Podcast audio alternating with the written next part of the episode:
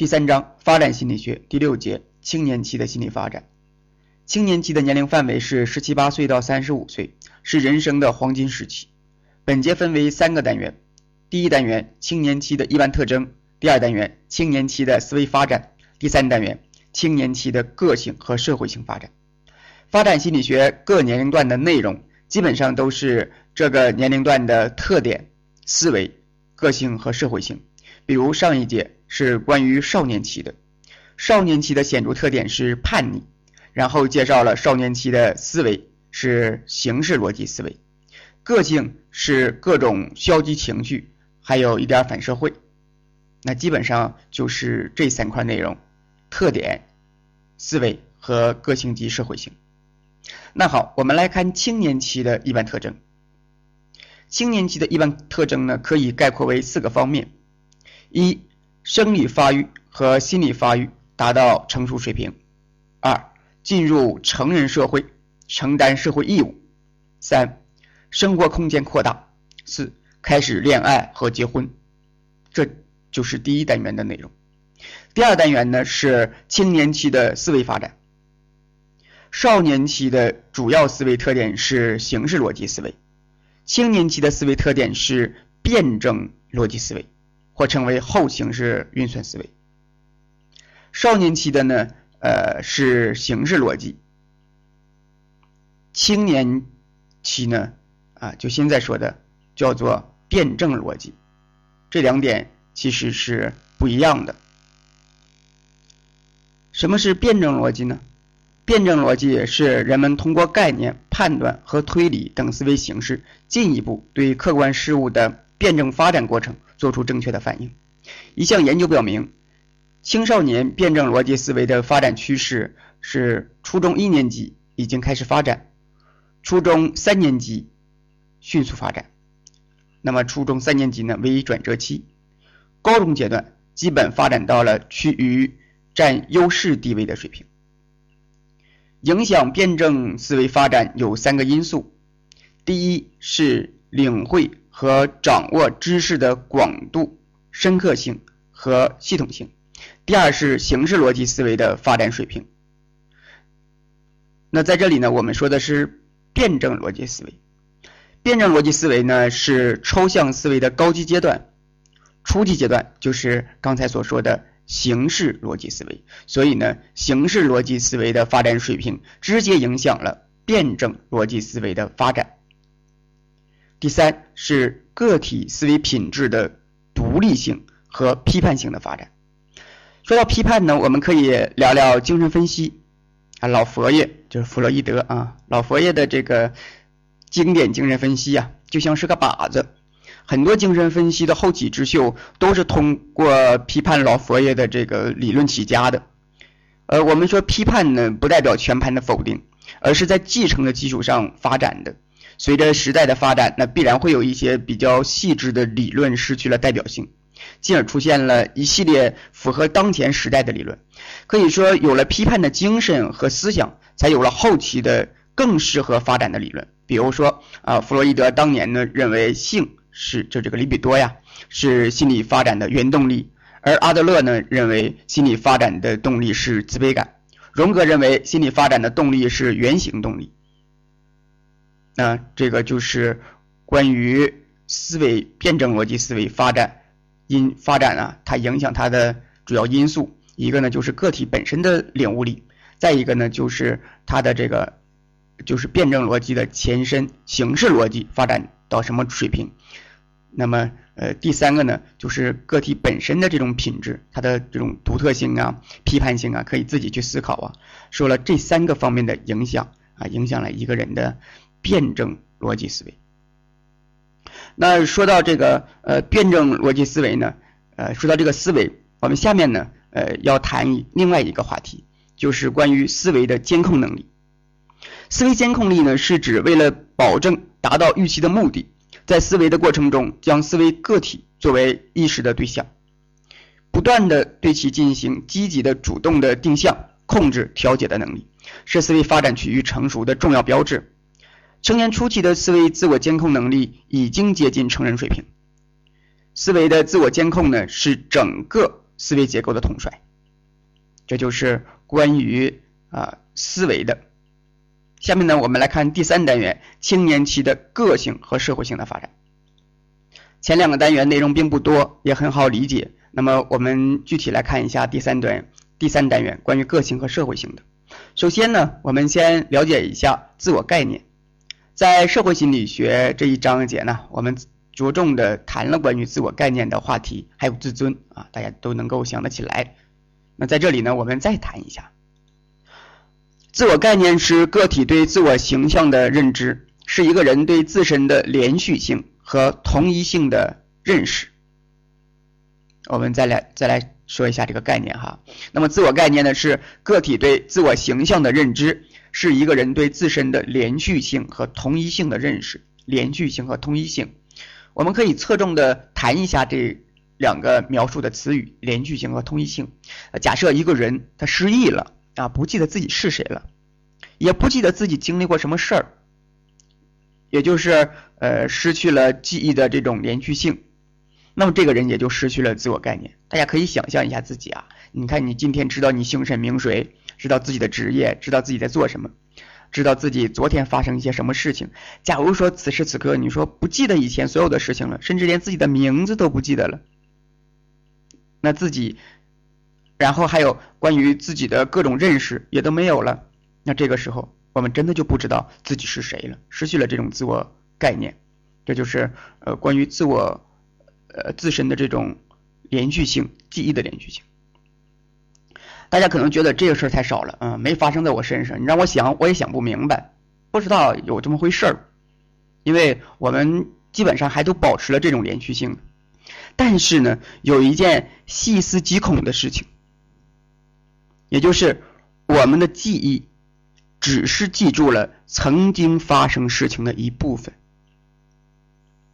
这一点是毋庸置疑的，因为我们不可能所有的信息都进来，经过我们的加工，我们的大脑现在还没有办法加工我们看到的所有的信息，或者说我们的感知系统也不可能将发生的所有的信息都纳入进来。那也就是说，我们的记忆只记住只记住了曾经发生事情的一部分，比如说小的时候经历的一些事情。呃，说一个孩子看到了爸爸妈妈爸爸妈妈吵架，那孩子很可能记住了吵架当时的某一个场景、一个片段、一种情绪，但是到底因为什么吵架，这里面有什么事情，小孩子未必记得，甚至也不一定知道。所以呢，记忆只记住了曾经发生事情的一部分，而这一部分也随着时间逐渐的被淡忘，甚至有些记忆完全失去了，而且还有一些是被压抑到。意识不到的那个潜意识层面的，我们目前呢，能够感觉到我们记忆是连续的，那只不过是我们脑补了那些不连续的片段而已。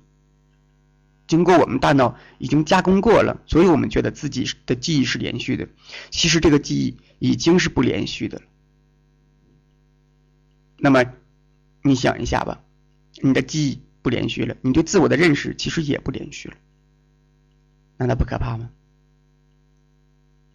这就是连续性。那下面一个呢，说的是同一性。同一性啊也非常重要。那假想一下，如果有人在你睡着的时候给你做了一次整容，你醒来呢还是按照往常的日子过，然后遇到某些人，这些人呢都投来异样的目光，说：“你看看这这人谁呀？啊，不认识了。”你不知道怎么回事儿，回家的照镜子一看，傻了，啊，眼前一个陌生人，甚至连这个性别和声音都变了，害怕不？哎，昨天的自己和今天的自己不是一个人了，没有了同一性，你就会问了，哎，我哪儿去了？哪个是我呀？我又是谁呢？我怎么会这样呢？想想这件事情，关于连续性和同一性的。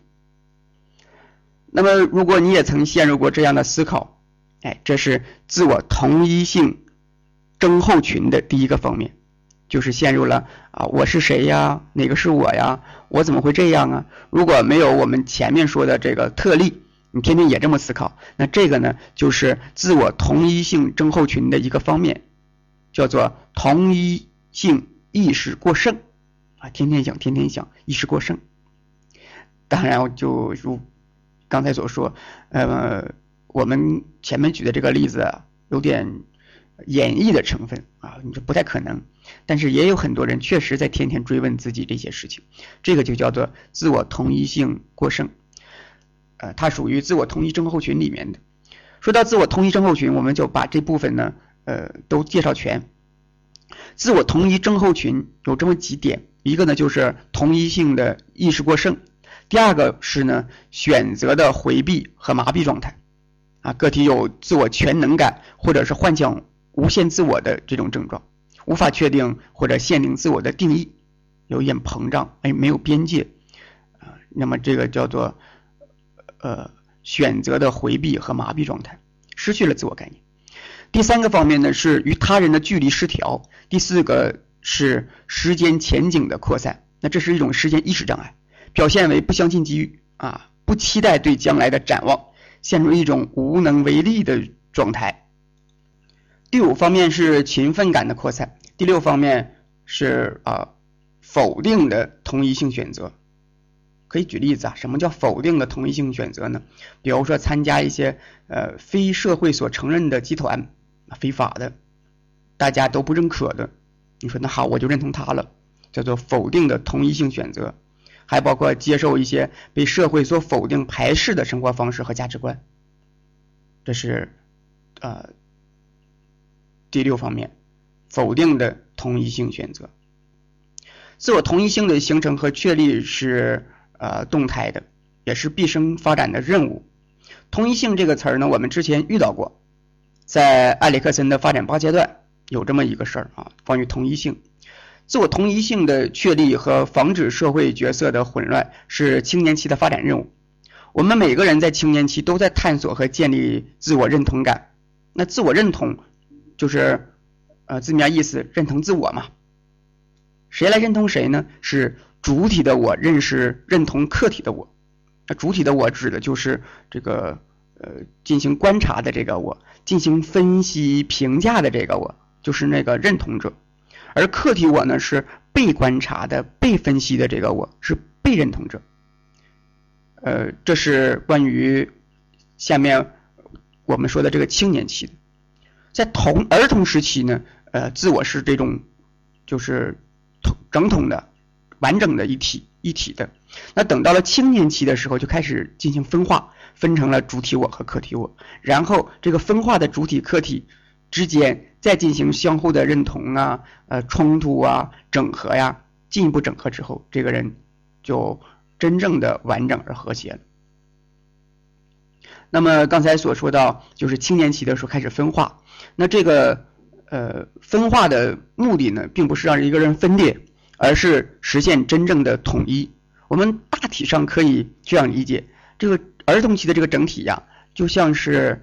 呃，大家看过那个阴阳鱼儿吧？那个圈儿，那个外圈儿，就这么一块儿，不分黑白，不分阴阳。等到青年期的时候，开始分成这个黑的和白的了。但是这个黑的白的需要一种呃整合，形成我们所看到那个那个太极阴阳鱼儿的那那个状态啊，就是黑白分明，然后呢相辅相成。也就是说，我们的呃青年期的分化呢，它目的是统一。这个统一是一个过程了，不可能立刻。立刻就同意，做不到，那期间呢就会有冲突、有矛盾、有否定，那这需要个体能够呃达到自我接纳、自我排斥。自我接纳还是相对好理解的，接纳自我吧，啊，就是我这个也好，那个也好啊，是对我的一种积对自我的一种积极的肯定。那这个自我接纳常常是心理咨询当中一个比较重要的咨询目标，我们帮助来访者。呃，进行自我接纳，这样呢，他他才有能足够的能力去接纳别人。咨询师我们的成长也进行自我接纳，那这是呃比较重要，而且大家呃相对好理解的。那另外一个词在大家就不太理解，说自我排斥，那自我排斥呃也是我们需要的吗？哎，确实是。什么叫自我排斥呢？自我排斥是对自我的一种消极的否定啊，是否定，也就是否定自己。拒绝接纳自己的这个倾向，那自我排斥看似消极啊，但自我排斥是自我认同中不可或缺的一个心理过程。一个人啊，只有排斥了，才能够知道自己不是谁，才能够知道自己不不应该去做些什么，才能找到自我的这个界限啊。那个有句老话怎么说的？有所为，有所不为嘛，确实如此。我们既要接纳，又要排斥，这样才能够分清自我是什么样的。好，那经过了自我分化，呃，自我接纳、自我排斥，才能够形成新的整合统一，形成自我统一感。呃，但是如果主体我和客体我矛盾、相互矛盾、难以调节，那么青年也就无法形成。一个统合的自我概念，引发现实的自我和理想自我之间的冲突矛盾，现实的和理想的之间的矛盾，从而导致自我同一性扩散或者社会角色混乱，造成自我同一感的危机。就理想和现实不一致了，理想和现实不一致，呃，很常见，很多人慨叹生不逢时啊，啊，而且呢。呃，还还还有一些人被刻画为叫做心比天高，命比纸薄，就是理想的自己和现实的自己不一致，这是关于自我的。呃，我们呢对于父母也有这种理想父母和现实父母不一致的现象，都会出现这种冲突。那好，因为由于我们现在谈的是自我同一性嘛，所以我们侧重了的来谈这个关于呃自我的这种理想和现实不一致。一个人如果是呃有一个很好的构想，觉得自己应该如何如何，给自己写了很多很多条哈，列在列在纸上，然后今天看看觉得可以了，然后等到你明天后天发现自己根本做不到这一点，也就是现实根本不允许，呃或者是现实的条件呃不允许实现我们的理想，那这个人就会怎么样？就会冲突，影响了他这种自我同一性，出现了各种自我同一性的危机。那对于同一性中的这个各种危机啊，有的人体验过之后，就达到了自我认同。他需要这样一个过程，啊，不经过这个过程很难，就是，呃，那句话怎么说的？不经历风雨怎能见彩虹，是吧？啊，确实如此啊，不经历过这些，他很难去，呃，这种经过接纳呀、认可呀、呃、排斥啊，就整个这整个这个整个这个过程吧，只有经历了，才能够实现自我同意。那有的人正处于这个呃自我同一危机当中，那么他的同一性呢也就处于这个探索当中。有的人还没有体验，甚至有的人根本就不不想体验。啊，有一位学者呀叫马西亚，那根据是否体验体验着这个同一性的危机，提出了解决青年同一危机的四种方式。第一方式就是已经确立了，那他就是体验过了这个呃。自我同一的这个发展危机，经过积极的努力，选择了符合自己的社会生活目标，呃，达到了这个自我认同的这种程度，这是同一性确立。第二个呢，叫做同一性延续，是正处于体验自我同一危机当中，呃，尚未明确做出对未来的选择，但是在积极探索当中，处于同一性的探索阶段。第三个呢，就是同一性封闭。啊，在还没有体验同一性困惑的情况下，由权威代替他对未来做出选择，这个呢，呃，呃，就是在哪个年龄段呢，基本上都会有这种情况。比如说，呃，这个高中高中生考大学选专业，很多时候呢是父母代选的，他并不知道自己要找一个什么样的方向，这个也不能难为高中生。因为呢，有一些因为高中生呢，毕竟涉世不深，还不知道这个方向。其实话说回来呀，大人也未必就知道这个未来的发展方向。呃，现在选择的可能是个冷门，但是过了呃四年，过了大学之后，这个冷门很可能就变成热门了。比如说我们的心理咨询，对吧？第四个呢是同一性的混乱，呃，那是。没有对自己未来生活抱有向往，或者是做出选择，人就不选，没有经历，他也不经历这个自我同一的危机，不追求自我的价值和目标，没有自我同一同一性。那么，如果这个危机过不去呢，就这么一直体验着，那就冲突着呗，哎，就会出现前面我们说的自我同一的症候群。大家还记得这个症候群的主要内容吗？啊，有同一性意识过剩、选择的回避与麻痹、与他人距离失调、时间前景扩散、勤奋感扩散、否定的同一性选择。啊，就这几个。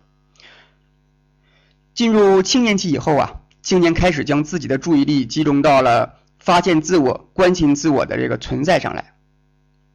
他主要的就是去去关心我，我怎么了啊？发现自我，关心自我，那这是青年期自我意识发展的一个最主要的特点了。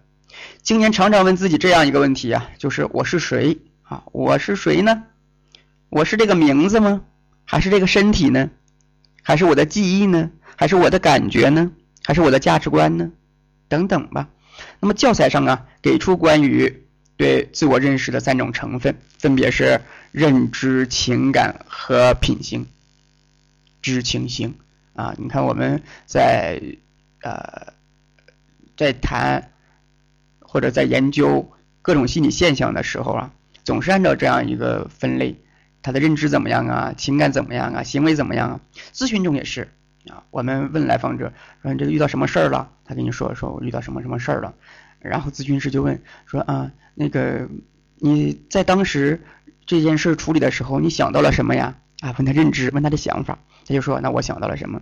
然后就问他说你当你想到这儿的时候，你有什么感受啊？哎，问他情感有什么感受？然后他说那我就体验到了什么？羡慕嫉妒恨啊，什么感受？然后咨询师就继续问他，当你有这些感受的时候，你想做些什么呀？呀，问他这个行为、认知、情感、行为。呃，那么我们这里对呃自我这个。价值啊，就是自我认认同这一部分，对于自我的概念也提出来这三个方面啊，认知、情感和品行。那我们就呢通过这三个层面来描述自己，基本上就是这样的。比如说你问个小学生，呃，那么你是一个什么样的孩子呀？小学生说，呃，那个我是一名学习好的学生。那这是对自我的认识。小学生，呃，那么对自我的认识呢，呃，在不同的年龄段呢。层这个弹出的不一样，比如小学生可能描述的比较具体，呃，比较现实或者叫做呃比较比较好理解，而对于青年期个体，他答的这个答案呢，就往往显得抽象，是一些关于价值观信念的一些个呃内容，比如青年期会说我是一个讲义气的人啊等等吧，嗯，也就是说青年期的自我概念呢显得更抽象了，自我概念就是对各个层面我们进行描述。但是不同年龄段，它的描述的层啊，描述的内容，描述的这个逻辑概念呢，也不一样了啊。青年期的另外一个关于自我概念的特点呢，呃，就是自我概念更加具有组织性和整体性了，而且自我概念的结构更加的分化。青年通过哪些途径可以提高自我概念的认识水平呢？有三种方式，第一个就是自我探索。第二是他人评价，三呢就是同龄人之间的这种相互认同。自我探索怎么做呀？比如说会写日记，呃，以前小学的时候写日记那是老师逼着写的，还不愿意写。但是呃，等到了我们现在说认识到认识自我这一部分，青年期的时候，自己就会写了啊，整个本儿自己写啊，我是谁，我怎么了，写日记。这个写日记是有好处的啊，通过这个写日记呀，青年呢能够对自我的情绪认识和品行进行呃深层面的一种认认知。我们在心理咨询的过程当中呢，也鼓励来访者做这个日记啊，记自己生活中的事情，呃，也包括呃去记录我们这个咨询的过程。这个有这个好处就是能够让来访者对这些事情进一步的加工，并且能够从各个层面来认识自我。呃，写日记是非常有好处的，这个是关于自我探索。他人评价，比如说老师啊，老师怎么看待这个这个学生呢？家长啊，同学呀，这是呃他人的评价。对同龄人的认同，对同龄人的认同呢，可以加深青年对自身特点的认识和了解。青年期的发展是自我发现。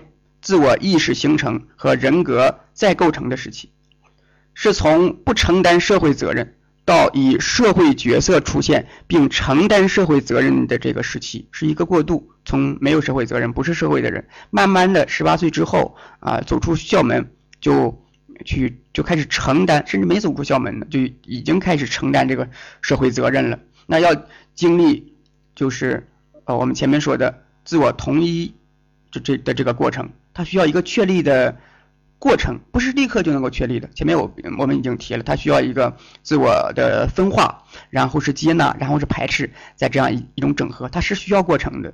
那社会上呢，社会呢，为了给予青年这个同整整合的时间，那么允许青年人暂缓履行。成人的责任和义务，那么这个时期呢，就可以被称为青年对社会的延缓偿付期。那这是一种社会上的延缓，并不仅仅是我们这个个体要这样，个体这样做，也是社会允许的。那么这是一种心理上，也是它不仅仅是社会上的，也是一种心理上的延缓。所以呢，叫做心理的延缓偿付期啊。我们上学上大学就是这个过程。呃，那么有一些学生呢，是为了进修啊，进入更高的学府去考研啊，去考公去考这个公务员；也有一些学生呢，其实是在呃享受着或者继续去体验着这个延缓偿付期，就一直考考考啊，像翻金中举一样一直考啊。我们并不否定这个考学，但是如果这个考学的目的追根问底，真的是内心不愿去面对这个。呃，承担社会的义务和责任，那么这里面可可就呃呃，这里面呢可能就有一些事情，呃，由于我们也不好去猜测，不过呢，确实是在提醒我们，如果是不断的去追求这个学业，然后呃呃追求学业，并且啊影响了承担社会责任和义务，这个就不好了。你不过你说我我在追求学业的过程当中，社会上的责任义务我也没落下。啊，那这个无可厚非。好，下一个呢，我们来谈青年期的人生观和价值观啊，三观嘛，世界观、人生观、价值观。我们这里提人生观和价值观。人生观中有三个要素，追问着人生的三个话题，这就是为什么活，怎么活，怎么才算有意义？为什么活，就是人生的目的。怎么活是人生的态度，怎么才算有意义？这是人生的评价。所以呢，人生观是人们对于人生目的和意义的根本看法和态度。呃，人生观是高大上的啊，很高。人生的意义，活着是为了什么？态度。那么，如果想让人生观落地儿啊？对人生的这些看法和认识，就要凝聚在一个人的价值观上。那什么又是价值观呢？价值观是个体以自己的需要为基础，对事物的重要性进行评价时候所持的内部尺度。啊，我们说心有多大，舞台就有多大。那么这个人生观呢，就相当于心，而舞台的范围就相当于价值观。这就是人生观与价值观。人生观啊，它是一个关于人生目的的，而价值观是关于这个事儿重不重要的。人们一般什么时候开始思考这么烧脑的问题呢？啊，大学阶段，大学阶段就开始想这些事儿了。那可能是因为快找工作、快娶媳妇儿了吧？啊，所以想的特别多。嗯，这个虽属玩笑，但是经过调查。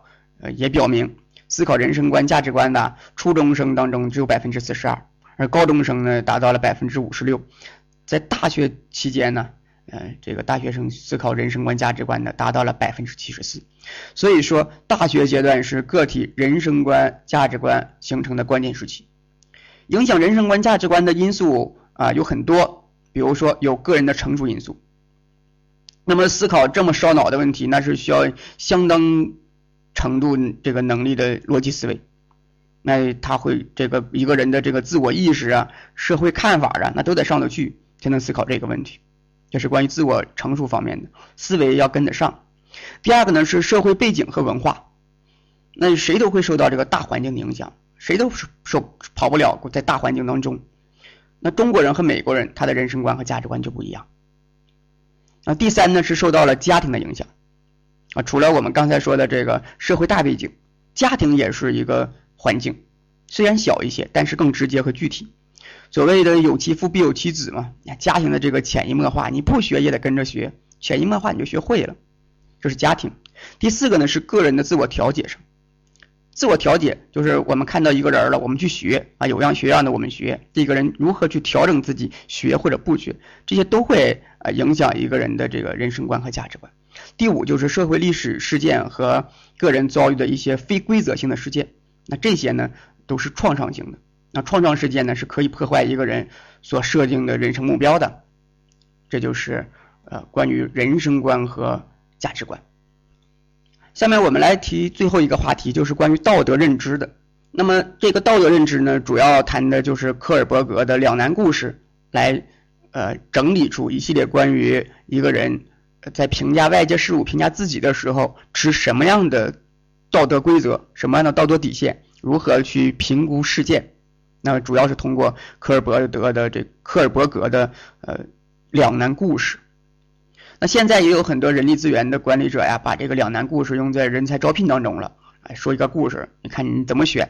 你这么选就投射出你是这么想的，你那么选就投射出你是那么想的。我需要需要什么样的人，我就按照这个故事选。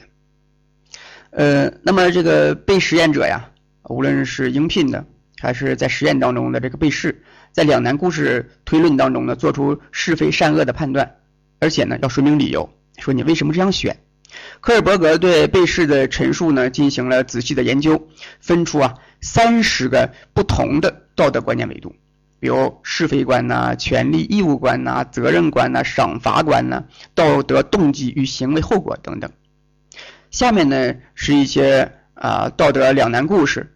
大家可以听一下，听完这些故事之后啊，你要想想，如果是你，你怎么选？然后你再回答自己为什么这么选。教材上给出了一个故事，也是这个故事当中最经典的一个，叫做海因兹偷药这么一个故事啊。我们来谈一下海因兹偷药的故事。说这个海因兹的媳妇儿啊生病了啊，生命垂危，所以就寻遍名医呀，最后就知道了，说在这个本城当中啊，有这么一个药剂师。这个药剂师最近就发明了一种万能药啊，这种药就特别好，能够救他媳妇儿的命。但是呢，制造这种药的花费太多的钱了，而且药剂师要的这个价格啊，比成本还高了十倍。那海因兹呃，就是呃，说这没钱呢，借吧，就四处借钱跟熟人借，但是借了那点钱呢，这药费的一半都不够。那海因兹没办法啊，就和这药剂师说说，你看这个呃先生，我媳妇儿都快死了都，啊你就便宜点卖给我吧，啊你你这个救苦救难的啊。那个药剂师就说说那不行啊，我发明这药啊就是为了赚钱，你才给我一半的钱，我不能救。那海因斯没招了，走投无路之下，铤而走险，把这个药剂师家的这个这个门啊给撬开了，把药偷了。救了他妻子，就这么个故事。讲完这个故事呢，主事就向被试提出了一系列的问题，比如说，这个丈夫应不应该这么做？啊，如果是应该，那为什么要这就是这么做的原因是什么呢？如果不应该，你又是因为什么说不应该呢？下面说，等到呃这药剂师把这个丈夫啊送到法院去了。那法官该不该该不该判他刑呢？那又为什么呢？呃，儿童呢，对于科尔伯格所编制的两难故事中的这个问题呀，既可以做出肯定的回答，也可以做否定的回答。呃，是肯定是否定的，科尔伯格并不在乎这个答案，他真正在意的是给出的理由，因为这个理由啊，就是一个人内在的推理思路，它是根据一个人内部的逻辑结构啊推理出来的，所以能够呈现出啊被试的。道德判断水平，根据呃不同的答案呢，啊海因兹呢得到了关于呃这个道德水平的一些内容，呃分别分别是这个三种三种水平六个阶段，每一个水平当中呢有两个阶段，先是水平一叫前习俗水平，前习俗水平，该水平的特点是个体还没有内在的道德标准，而是取决于外在的要求。他们用来作为道德判断的基准，取决于人取决于人们的这个行为的具体结果以及对自身的利害关系。第一阶段就是惩罚和服从定向阶段，就是在第一水平前习俗水平当中有两个阶段，第一个阶段叫做惩罚与服从，第二个阶段是功利。但是不管哪一个，都是以外在条件为依据的。个体以行为对象自身所产生的后果来决定这种行为的好坏，而不管这种后果对人有什么意义和价值。以为任何一件事只要被惩罚了，不管其理由是什么，那一定就是错的。避免惩罚和无条件的屈服力量本身，那就是有价值的。比如说，呃，他们就说海因斯偷药，呃，这个是合理的，因为不偷药妻子就会死，他要受到谴责。也有说海因斯不该偷药，因为被抓住了会坐牢，会受惩罚。就是评判呢，一个人这个这件事情该不该做，就是看这个人是不是受到惩罚了，是不是呃这个呃是不是受到这个惩罚，这就是第一个阶段，叫做惩罚与服从定向阶段，它属于前习俗水平。前习俗水平呢，还有第二个阶段，叫做相对功利的这个定向水平。个体以行为的功利和相互满足需要为准则，开始知道了人们之间的关系是根据像市场地位那样的关系来判定的。啊，知道了公平互换和平等分配，但是他们总是以物质上的或实用的方式来解释这些价值。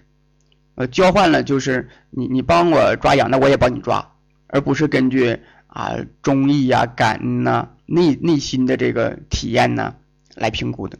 比如说啊，赞成偷药的行为呢。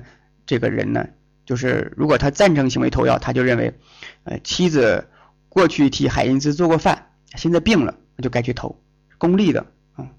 那也有认为呢，说药店老板发明药就是为了赚钱，所以老板老板的这个不给钱也是对的，就是不给钱就不给药啊，也是对的，因为就为了赚钱嘛。这就是前习俗水平，一个就是看没看，一个呢前习俗水平，呃。前习俗这个水平的两个阶段，第一个阶段就是看着有没有被罚啊，如果被罚了，那觉得就不对啊；如果是这个事不能被罚，那就好。呃，那第二个呢叫做功利水平，就是看着自己划不划算，自己应不应该这么做。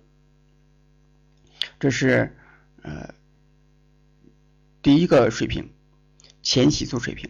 第二个水平呢叫做习俗水平。该水平的特点呢是个体能够按照家庭、集体或国家的期望和要求去行事，认为这本身就是有价值的，而不理会这些行为的直接后果。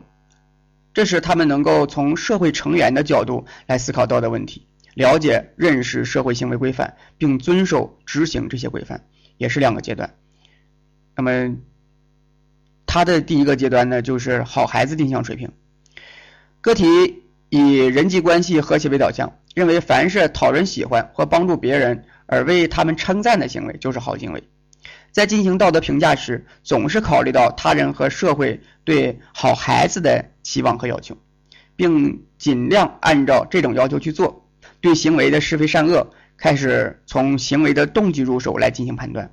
如认为海因兹偷药的动机虽然不坏，但是这种行为是违法的，不该这么做。这一阶段的学生道德判断呢，是以个人的行为是否被允许为衡量标准的，就是好孩子定向。下一个阶段就是在习俗水平的第二个阶段，也就是我们排序的第四个阶段，是遵从权威，就是好公民这么一个水平。这个这个时期的个体呢，所判断的。根据是相信规则和法律，维护着社会秩序，因此个人应当遵循权威和有关法规去执行相应的事情。由于情法理三者有时难以兼顾，这一阶段的学生判断善恶常会出现相互矛盾。对海因斯偷药这件事儿呢，呃，觉得救妻子这个事儿合乎情理，但偷窃行为又违法，因此偷药又是不应该的。这个阶段的学生呢，容易产生这种冲突，而且呢，学生呢要求履行自己的义务，并要求别人也去遵守，要求别人也这样。第三个水平就是后期素水平，也是两个阶段。后期素水平呢，啊，认为呢，个体努力在脱离掌握原则的原则的这个团体或者是个人的权威，就是脱离别人的这个掌控，要考虑自我他是怎么想的。呃，他是呢以普遍的道德原则和良心为准则的，就是更更高一层的准则了。想到人类的这个正义啊，一个人的尊严呢，呃，那么他的这个道德判断呢，已经超出了习俗水平的这种世俗，甚至超超越了法律。它也是两个阶段，第一个阶段呢叫做社会契约，第二个阶段呢就是普遍伦理。社会契约。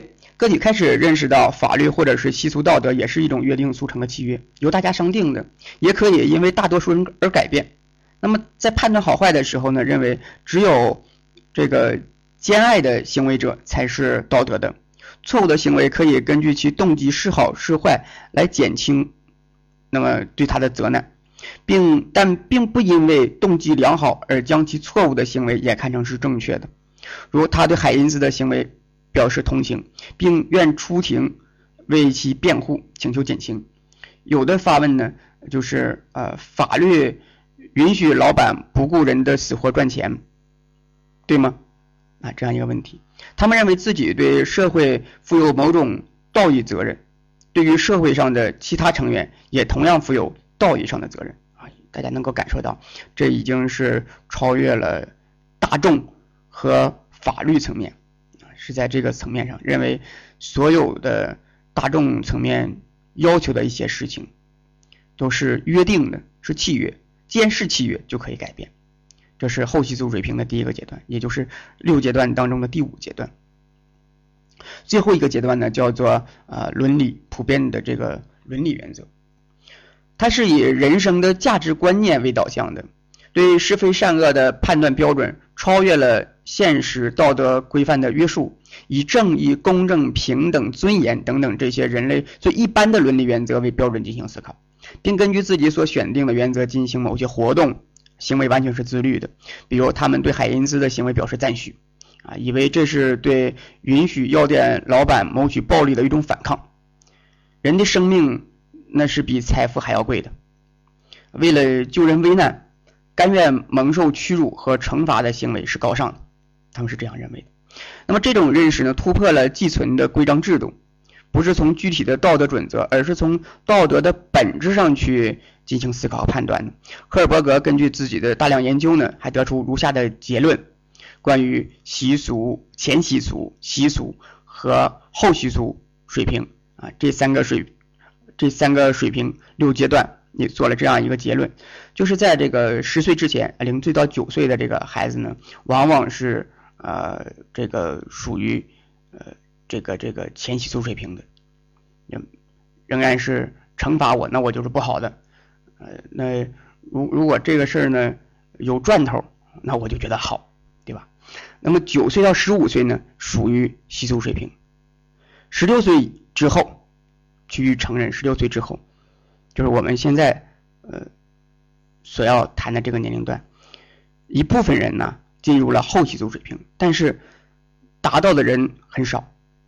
科尔伯格认为啊，这种发展的顺序是由低级向高级依次发展的，顺序不能变，也不能超越，那更更不能逆转。而且环境和社会文化因素呢，只能决定道德发展的这个内容和速度，不能影响道德发展的顺序。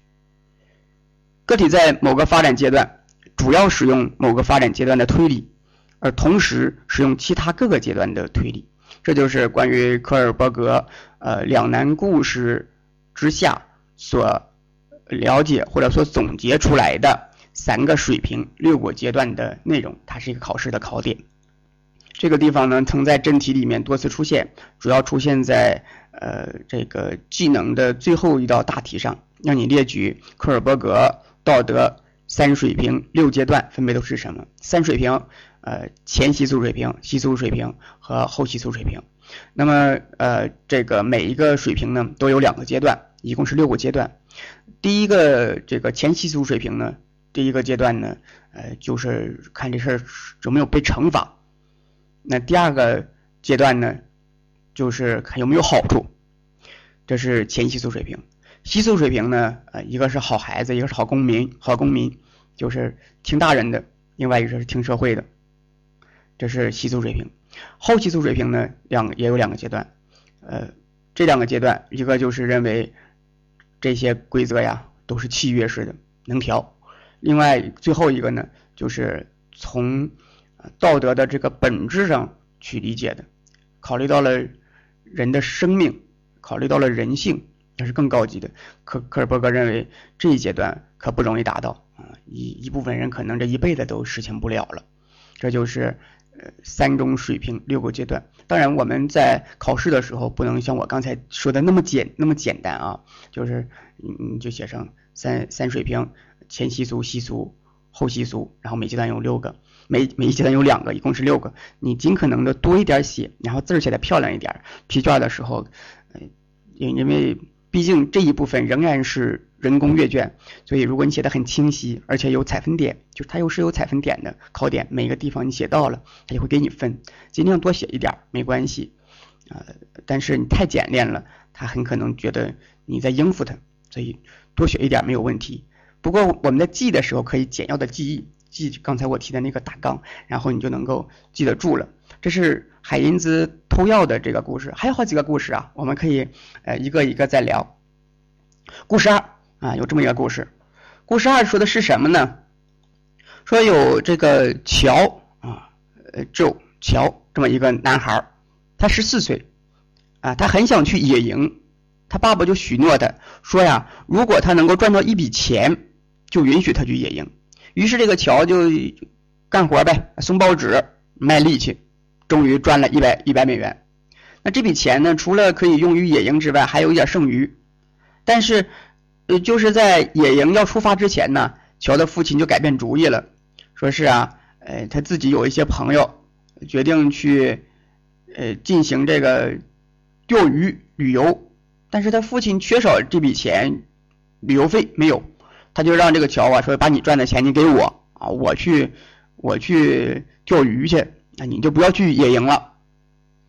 那个这个乔就不想放弃自己的野营。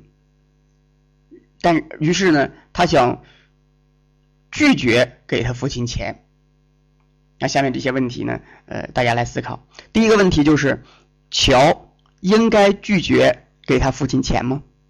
应不应该拒绝呢？啊，如果你说应该，那你就要回答为什么应该呢？要联系这个故事。如果你说那不应该，那为什么不应该呢？哎，这是问题之一。问题二是父亲有权利向乔提出要钱吗？啊，为什么？是那要给出原因。第三，给钱与做好孩子有关系吗？为什么有关系，或者为什么没关系呢？第四个，在这个故事当中，乔自己挣钱的事实是重要的吗？为什么或不为什么？五，父亲答应乔。如果他挣到钱就可以去野营，在这个故事当中，父亲的许诺是最重要的吗？为什么是或为什么不是？六，一般来说，为什么应该信守承诺呢？七，对一个你不太熟悉或你可能不会再见到的人，信守承诺是重要的吗？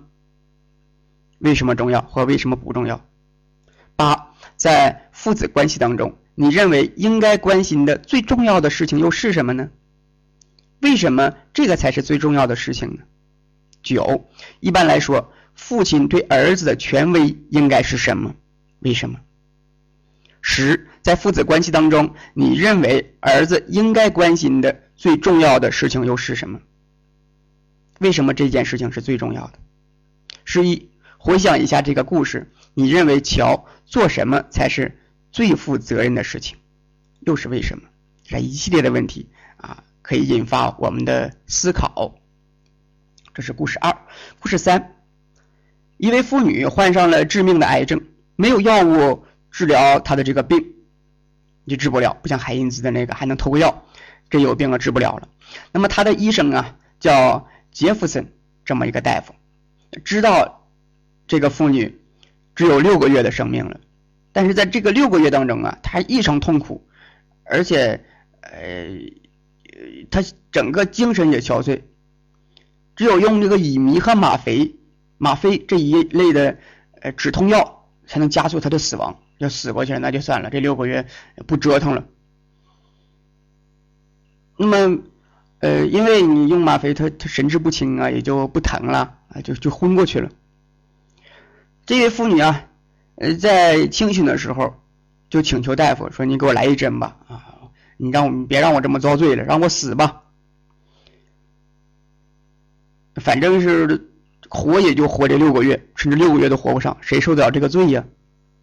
那作为大夫啊，他呃尽管知道这扎一针是不疼了，是是是不遭罪了，死过去了，但是他违法呀。但是这个杰弗森这位大夫考虑再三，还是满足了这位妇女的要求。好，问题来了，第一个，杰弗森大夫应该给他做这种安乐死，给他这种来一针安乐死的这个药物吗？为什么或为什么不是？二，他给病妇安乐死的药物是对还是错呢？为什么对或者为什么错？三，病妇有权利做出最后的决定吗？为什么或为什么不？四，病妇已婚，她的丈夫应该做出决定吗？为什么？五，在这个故事当中，一位好丈夫应该做什么？六，无论一个人想不想活。或想自杀时，他们都有义务和责任。人们啊，无论一个人想不想活，想不想自杀，人们都有义务和责任让他活下来吗？啊，这一点呢，呃，是非常重要的。我们既要针对这个故事去思考，其实作为咨询师，我们也要考虑自己。如果来访者有自杀的行为，我们作为一个人，作为一个一个一个公民，我们有没有义务去制止他自杀？或者从人性的角度出发，如果自杀对于他来说是啊最好的选择，也许是这样的，因为他不再痛苦了，并且他只有短暂的六个月的生命。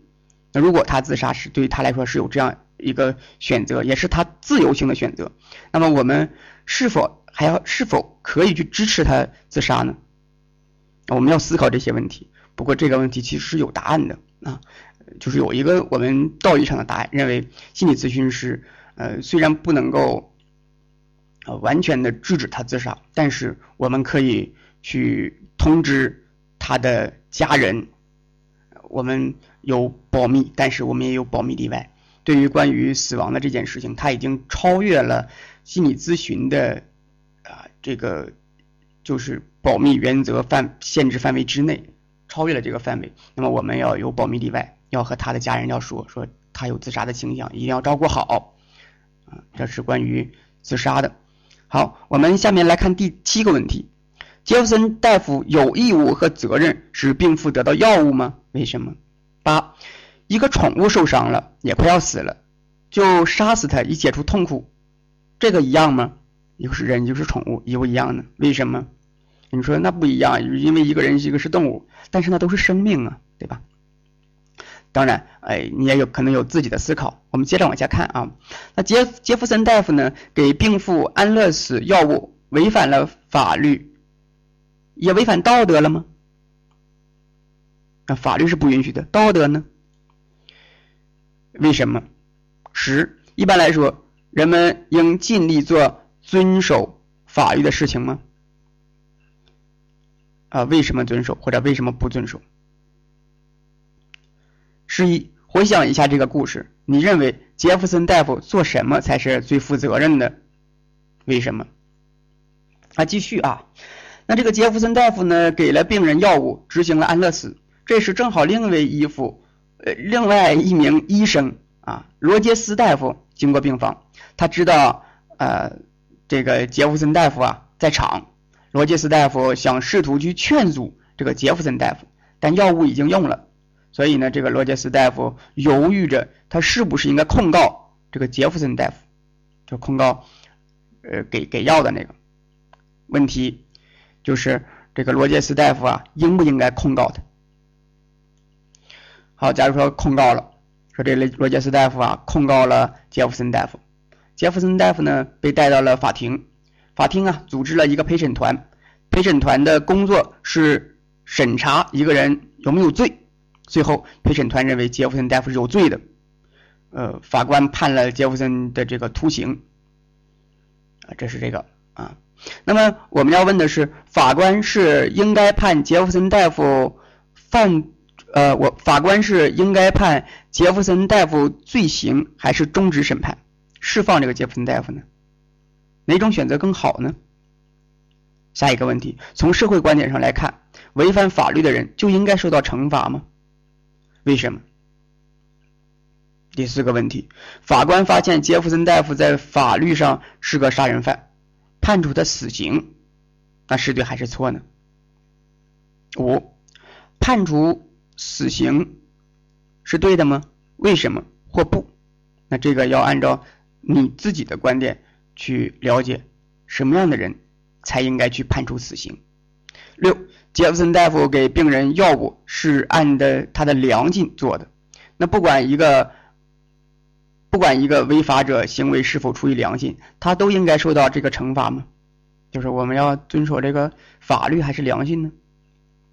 七，回想一下这个故事，你认为法官做出什么样的判断才是最负责任的？八，在你看来，良心一个词儿啊，指的是什么？九，杰弗森大夫必须做出道德抉择，一种道德抉择应该基于某人的情感或某人对政务的思维和推理吗？十，杰弗森大夫的问题是一个道德问题吗？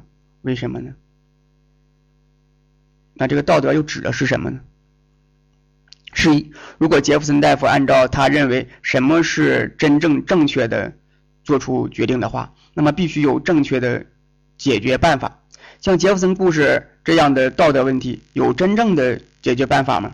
或者当人们有不同的观点的时候，人们的看法都是对的吗？还是大多数是对的？还是法律是对的，还是啊人们公认的道德是对的？到底什么是对的呢？你可能说也没个对错，但是如果让你选呢？是啊，你怎么样认识到你做出了一种好的道德抉择？是否有一种思维和方法，人们通过它就能够做出一个恰当的抉择呢？有没有一个呃规定？有没有呢？大家说有啊。啊，中国传统文化仁义礼智信，但是具体问题具体分析，你还会做出一个比较恰当、不失良心，然后自己心甘情愿、问心无愧的选择吗？十三，大多数人都相信科学上思维和推理能够有正确的答案，那么在道德抉择上呢，有没有呢？这是故事三啊。故事四，朱迪呀是一个十二岁的女孩。她妈妈许诺她说，如果她从照看婴儿和午餐费当中赚到足够的钱，用来买门票，那么她就能够去看一场摇滚音乐会。那么朱迪的这个女孩啊啊很辛苦，赚到了十五美元，除了买门票之外，还剩了五美元。他妈妈呢却改变了主意，告诉朱迪啊说，妈妈想用你这笔钱呢来做件新衣服。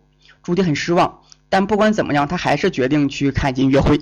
啊他买了一张票，告诉妈妈说：“我只剩下五美元了啊！”告诉妈妈：“我只赚到五美元了。”没有说谎了啊。那周末呢？他去看演出，并对他妈妈说：“他要花一天的时间和朋友一起去玩儿。”一周过去了，他妈妈还没有发现这件事儿。后来朱迪告诉了他的姐姐路易斯，啊，说是我骗了妈妈，我用我挣的钱呢，我去买了张门票。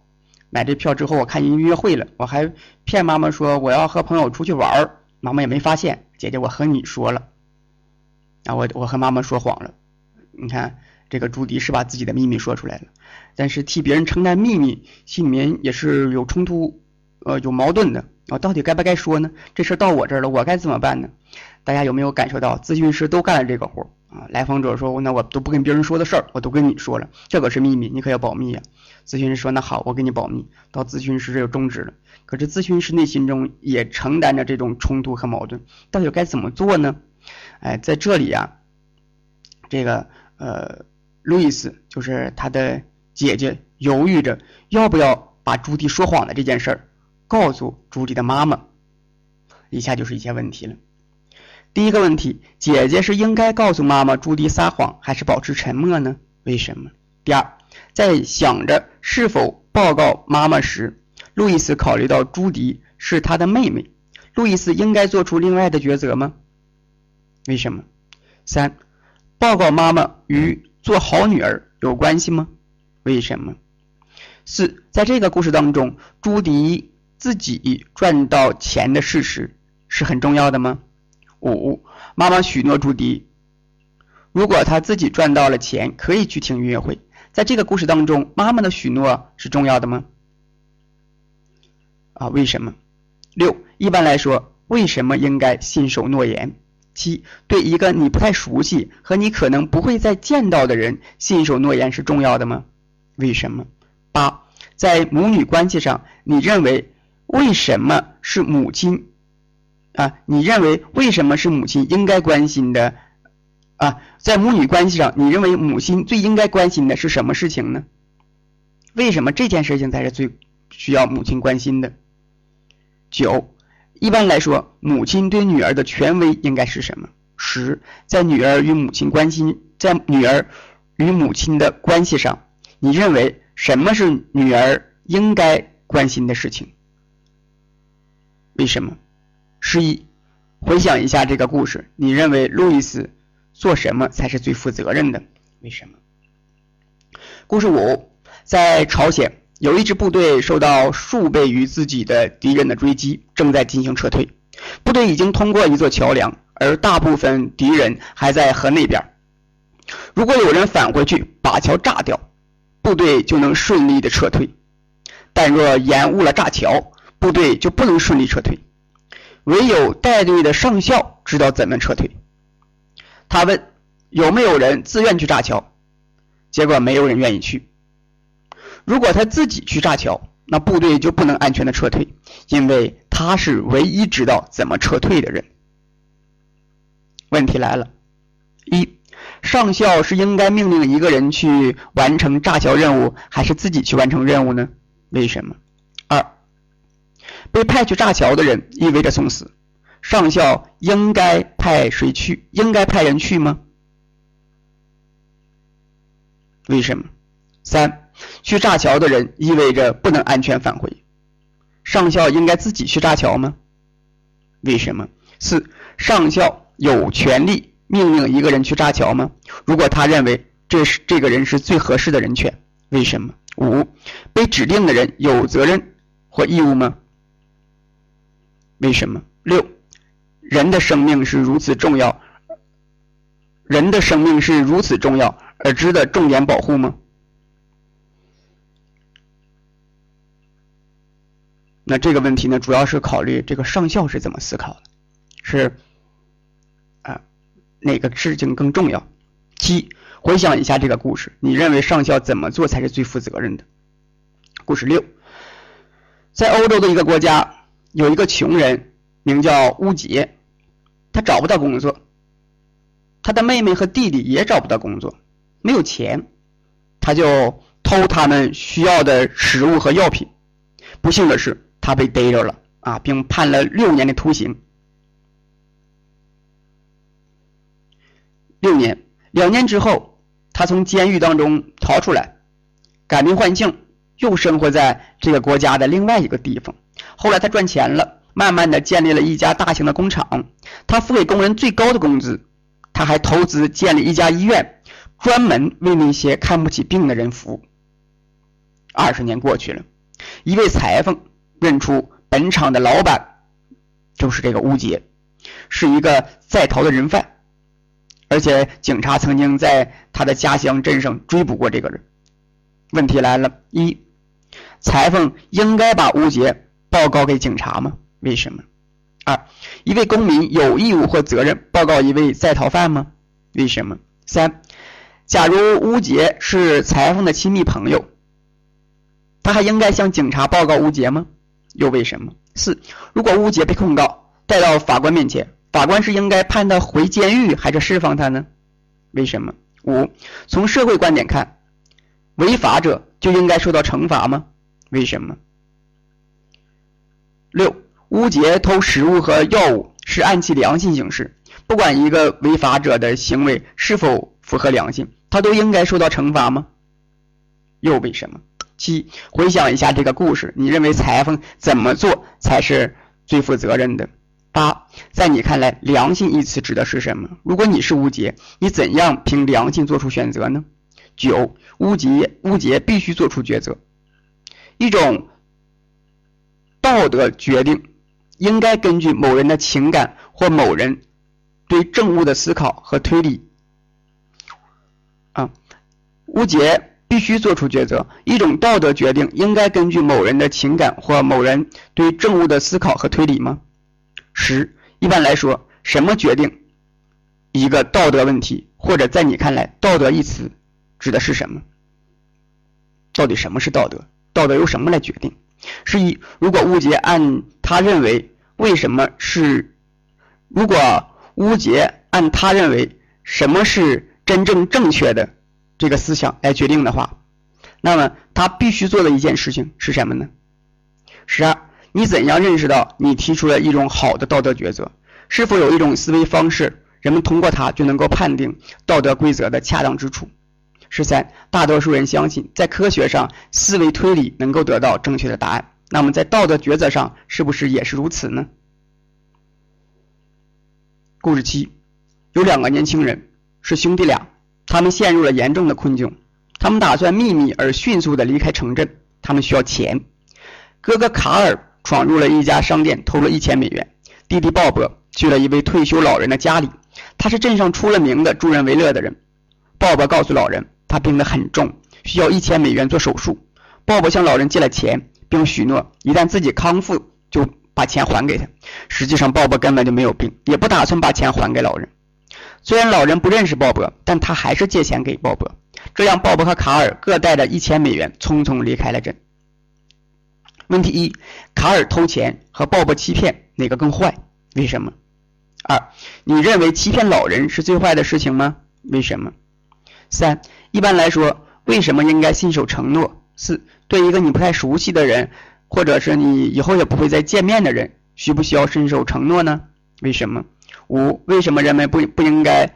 为什么人们不应该从商店偷东西？六、财产权的价值和重要性是什么？七、人们应该做遵守法律的事情吗？为什么？八、老人借钱给鲍勃是不负责任的吗？为什么？啊，这是这七个问题。那这七个问题呀，呃，挺纠结的，都是道德两难的问题。有的啊问题呢，涉及到了一些法律和道德。呃，有的朋友可能会说，那我就按照法律行事。那如果你这样说呢，大体上就符合我们说的呃三种水平中的习俗水平，对吧？呃，不过这七个纠结的问题呀，你通过对这个故事的认识和理解，虽然纠结，但是你却能够呈现出一个人的道德水平。你给朋友讲。朋友一回答，你就知道他的道德水平。你自己想，自己解答，就有了自己的道德水平。其实我们不仅仅可以将这些故事啊用在我们自己的身上，也可以给你的孩子讲，问问他们啊，说你们是怎么，你是怎么看的呀？孩子很可能有一些想法跟你是不一样的，有一些想法呢，呃，听似很天真，但是这些天真的答案很可能会给你一些思想上的冲击。